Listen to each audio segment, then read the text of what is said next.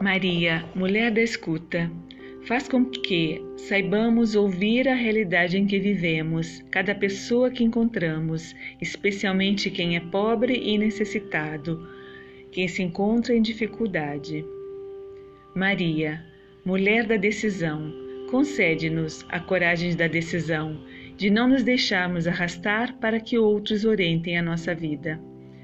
Maria, mulher da ação, faz com que as nossas mãos e os nossos pés se movam apressadamente rumo aos outros, para levar ao mundo como tu a luz do Evangelho.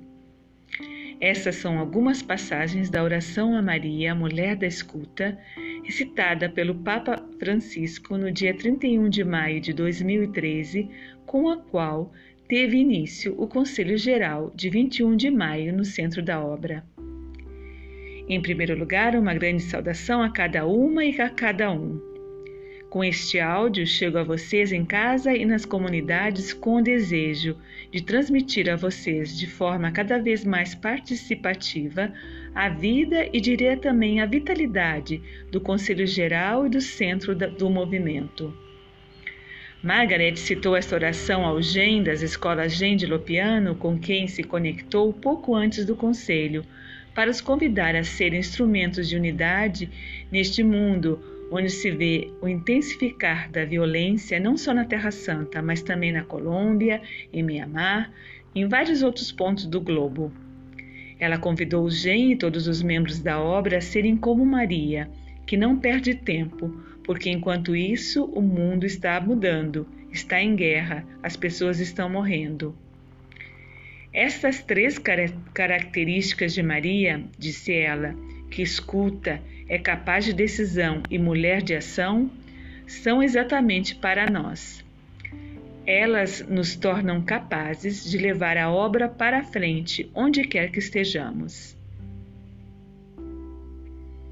Margaret abriu os trabalhos anunciando a entrada no conselho de Helena Del Nero e Elizabeth Crisante focolarinas casadas italianas que, segundo o artigo 84 dos Estatutos Gerais do Movimento dos Focolares, ocuparão a função de conselheiras da presidente, de modo que, lê-se no parágrafo M do artigo, o número de conselheiras corresponda ao número de conselheiros.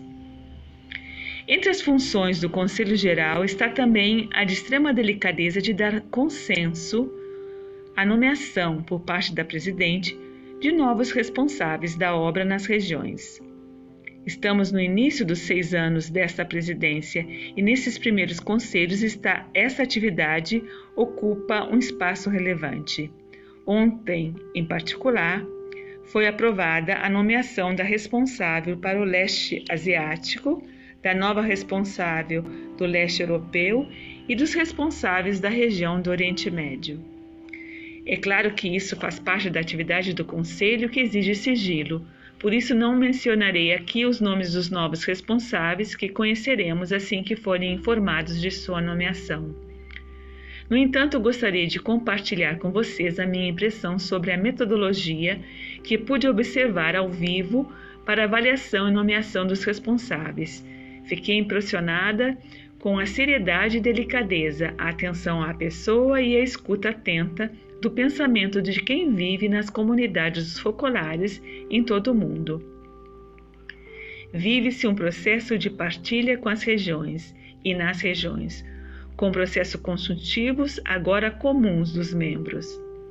Isto foi confirmado por Klaus Bruski, conselheiro com Frederic Kohler, para o aspecto da irradiação alaranjado e para as grandes regiões da África e do Oriente Médio, quando disse ter constatado em primeira pessoa, em contato com as comunidades, a alegria e a gratidão de poderem participar do diálogo e das decisões da vida do movimento e da necessidade de compreender melhor o papel dos centros regionais em relação aos regionais. Pessoalmente, não fazia ideia de como era feita a escolha dos diversos responsáveis. Fiquei impressionada porque vislumbrei, vislumbrei na forma de trabalhar um processo que definiria como sinodal, ou melhor, sinfônico, que está gerando uma escuta cada vez mais capilar, aberta e ampla. Este não é um percurso automático e que exige, tanto no conselho como em todos os outros âmbitos em que vivemos, um forte amor mútuo e união com Deus, que nos deem a possibilidade de gerar Jesus no meio, como Chiara escreve em uma página do diário de 1983, lida para o conselho. Escrevo algumas linhas. Quanto mais amamos, quanto mais estamos dispostas a amar, mais o Espírito Santo fala alto, porque onde está o amor, mais forte é sua voz.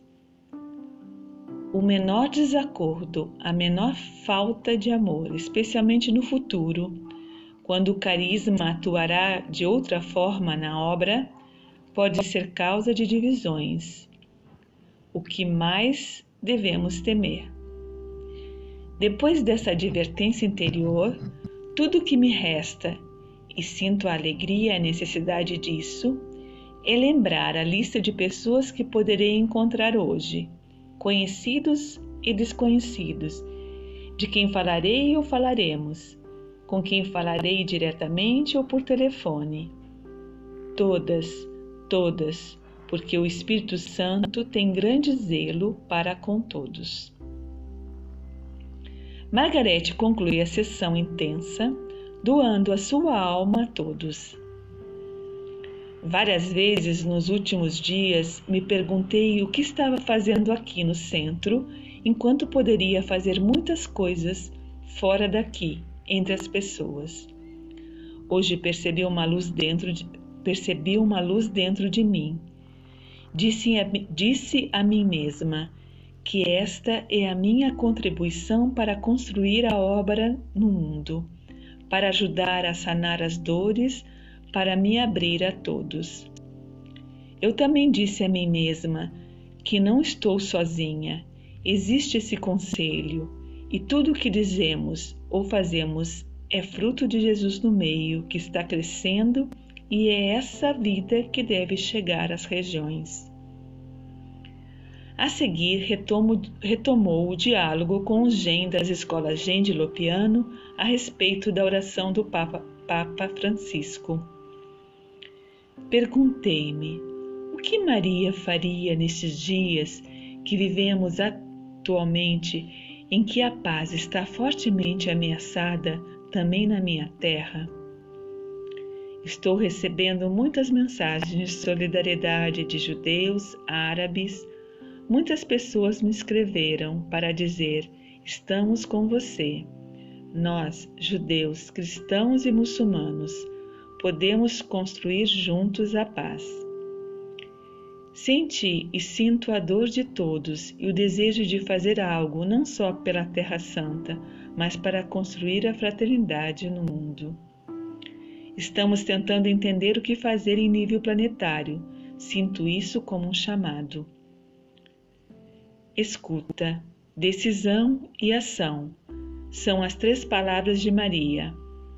A escuta de Deus, a decisão de fazer o que ela sentia que vinha de Deus e depois traduzi-las em ações concretas.